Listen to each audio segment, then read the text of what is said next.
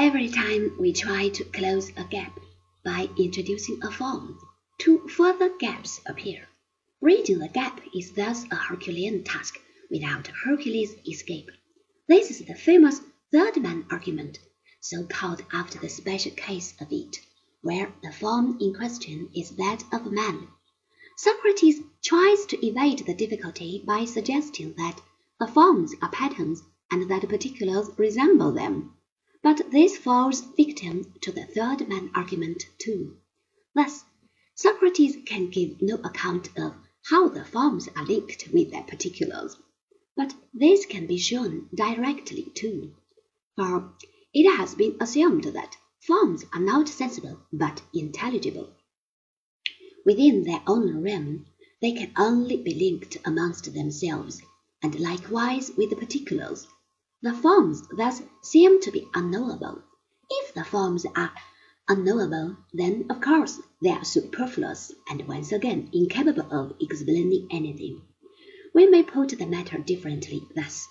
If the forms are by themselves unrelated to our world, they are vacuous. If, on the other hand, they are so related, then they cannot belong to a world of their own and the metaphysical doctrine of forms is untenable. How Plato himself tackles the problem of universals we shall see later.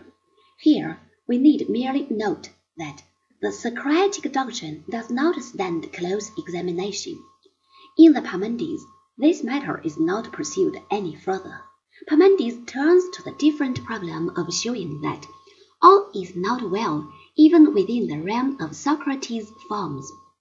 The elaborate dialectic in the style of Zeno shows the unsoundness of Socrates' original contention that the forms are all separate from each other, and this prepares the ground for Plato's solution. There is, however, another difficulty which harks back to the Pythagorean origin of the theory of ideas. We saw earlier how that side of the theory springs from an account of the objects of argument in mathematics. When the mathematician establishes a theorem about triangles, he is apparently not concerned with any figure that one might actually draw on paper. For any such figure has imperfections which fall outside mathematical considerations.